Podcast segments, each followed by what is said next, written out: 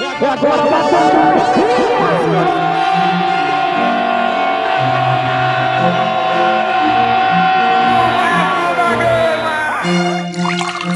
Salve galera Cruz Maltina! Hoje é sexta-feira, 17 de maio de 2019 e está entrando no ar mais uma edição do Café com Vasco. Eu sou o Bruno Guedes e estes são os destaques de hoje.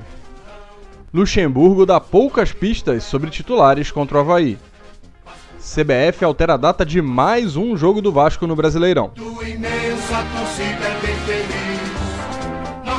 Alô, alô, galera. Bom dia, meu amigo. Bom dia, minha amiga. Você que está ouvindo o Café com Vasco logo cedinho, pouco depois de receber, indo pro trabalho, tomando café da manhã tranquilo. Um alô para você que está ouvindo ao longo do dia, ao longo dessa sexta-feira de muita chuva e frio aqui no Rio de Janeiro, um dia típico aqui na cidade, em que o Vasco vai continuando os trabalhos para enfrentar o Havaí no domingo às 7 da noite pela quarta rodada do Campeonato Brasileiro. É a estreia de Vanderlei Luxemburgo no comando do time. O Vasco começou treinando aberto ao público, aberto a aos jornalistas, na verdade, né? Uma cobertura mais próxima, uma observação ponto a ponto do que o Luxemburgo fazia, com quem conversava.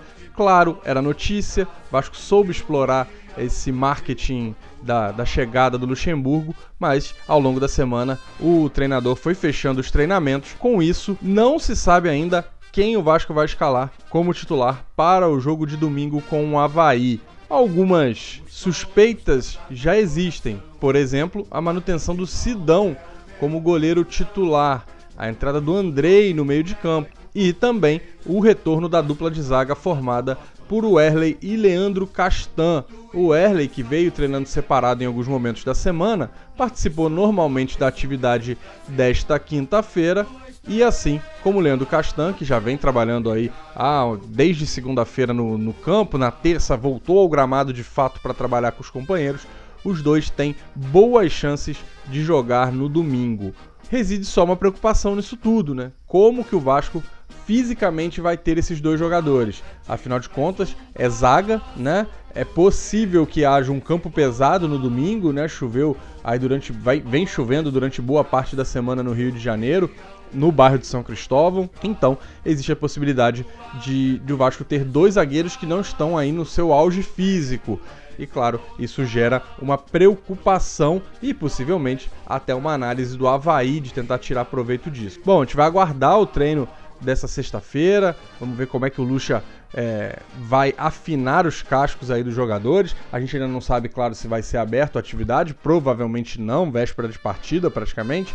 Hoje é o, sempre, né? A sexta-feira é o último dia de treino para o jogo no domingo. No sábado geralmente é mais um rachão, um treino de finalização, alguma coisa menos é, tática, né? Então vamos ver como é que esse time vai ser armado. Eu tenho minha sugestão no Lucha, claro, todo torcedor tem sua sugestão pro Lucha. É, a minha vai com quatro homens na defesa, um uma espécie de losango no meio e dois homens na frente. Eu escalaria o time com Alexander no gol, afinal de contas não dá para manter o Sidão.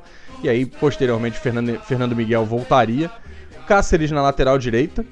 Ah, o Cáceres horroroso. Tá, tem outro? Não tem. Então é o Cáceres na lateral direita o Erley e Leandro Castan na dupla de zaga. Se um dos dois não tiver condição, jogaria o Ricardo Graça e o Henrique na lateral esquerda. O Danilo Barcelos está suspenso, não joga contra o Havaí, mas eu escalaria o Henrique da mesma forma. No meio, mesma coisa do Cáceres, eu colocaria o William Maranhão. Ah, o William Maranhão é horroroso. É horroroso. Tem outro? Não tem. Para utilizar de primeiro volante, subiu o Bruno Gomes agora? Será que é hora, na estreia do Luxemburgo, botar um, um, jogador que parece ser promissor da base? Acho que não é o caso. O William Maranhão, homem de segurança ali na frente da zaga, com todas as suas limitações, é a única opção que o time tem. Na frente, dois volantes. É, o Raul, e aí o segundo volante poderia ser o Andrei, poderia ser o Marco Júnior, poderia ser o Caio Lopes, e na armação, o Bruno César. Na frente, o Rossi, que é a válvula de escape desse ataque, o homem mais ofensivo, e o Thiago Reis, e sim senhor, deixaria Maxi Lopes no banco de reservas. Esse é meu time. Cada um tem o seu. Vamos aguardar para ver qual o Luxo vai escalar nesse domingo contra o Havaí pela quarta rodada do Brasileirão. Norte, sul, norte, sul, e a CBF, dona CBF, resolveu dar uma sacaneada no Vasco no Campeonato Brasileiro. O jogo contra o Internacional, que estava marcado para domingo, dia 9 de junho, às 11 da manhã em São Januário, teve a data alterada por causa do Fla-Flu, que acontecerá no mesmo dia, só que um pouco mais tarde. A partida contra o Inter passou então para sexta-feira às 8 e meia da noite. É isso aí, torcedor. Sexta-feira às 8 e meia da noite. A princípio, esse é o único jogo do Vasco que está marcado para as 11 da manhã. Ao longo do campeonato, provavelmente mais alterações de tabela, devem vir outros pela frente. Mas esse seria nesse horário de 11 horas, que é um horário que eu particularmente, para ir ao estádio de futebol, não é um estádio, não é um horário que me agrada muito, mas é um, um horário que comprovadamente tem bons, traz bons públicos. Então o Vasco jogaria em casa, mas o jogo passou para sexta-feira às 8h30 da noite. Aí sim, um péssimo horário, né? Dificilmente alguém tem pique de ir num estádio às sextas-feiras. Rio de Janeiro tem um trânsito caótico às sextas-feiras, normalmente, muita gente saindo da cidade. A gente lembra que São Januário está próximo à linha vermelha, próximo à Avenida Brasil, que são dois pontos de saída da cidade. Muita gente para chegar ao estádio tem que passar por essas vias. É uma dificuldade muito grande para se transitar, tem que sair muito cedo de casa ou do trabalho, nem sempre é possível. Então é um horário muito ruim, muito ruim mesmo que o Vasco vai enfrentar o Internacional. Torcer para que a diretoria já pense nesse horário para tentar mobilizar público.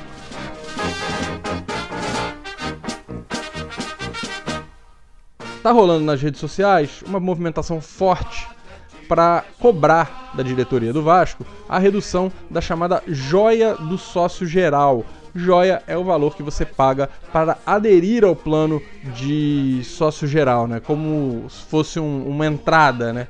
Nessa, nessa, nesse título e a partir daí você vai pagando as mensalidades. Já, já há aprovação de que a joia pode ser reduzida de dois mil reais para 750 reais. Mas nada acontece, isso, esse valor não é efetivado. O sócio geral pode votar nas eleições ou seja, se você reduz mais da metade do valor, você consegue provavelmente aumentar o número de votantes. Lembrando que quem quer votar nas eleições do Vasco precisa até agosto é, aderir a um plano de sócio com direito a voto. E aí veio a cobrança, né? Por que, que esse valor não está baixando? O presidente do Conselho Deliberativo do clube, Roberto Monteiro, diz que aguarda um ofício do Conselho de Beneméritos comunicando que foi dado esse parecer para a redução de 750 reais. O presidente do Conselho de Beneméritos, Silvio Godoy, que substituiu Eurico Miranda, que morreu recentemente, afirmou que os documentos da aprovação ficaram com o Eurico, ex-presidente do Vasco, e não foram localizados. Ou seja, o Eurico morreu e morreu junto à iniciativa da joia reduzir o preço, ninguém vai fazer nada. O Bruno Braz, repórter do UOL, questionou o Silvio Godoy que afirmou da possibilidade de convocar uma nova reunião sobre o tema para fazer novamente essa aprovação, mas afirmou que o próprio presidente do clube, Alexandre Campelo, pode fazer um pedido direto para o Roberto Monteiro para que esse valor seja reduzido. Ah, Vasco, difícil, né? Difícil a gente contar por aí as coisas que acontecem no Vasco, acho que tem muita gente que não acredita.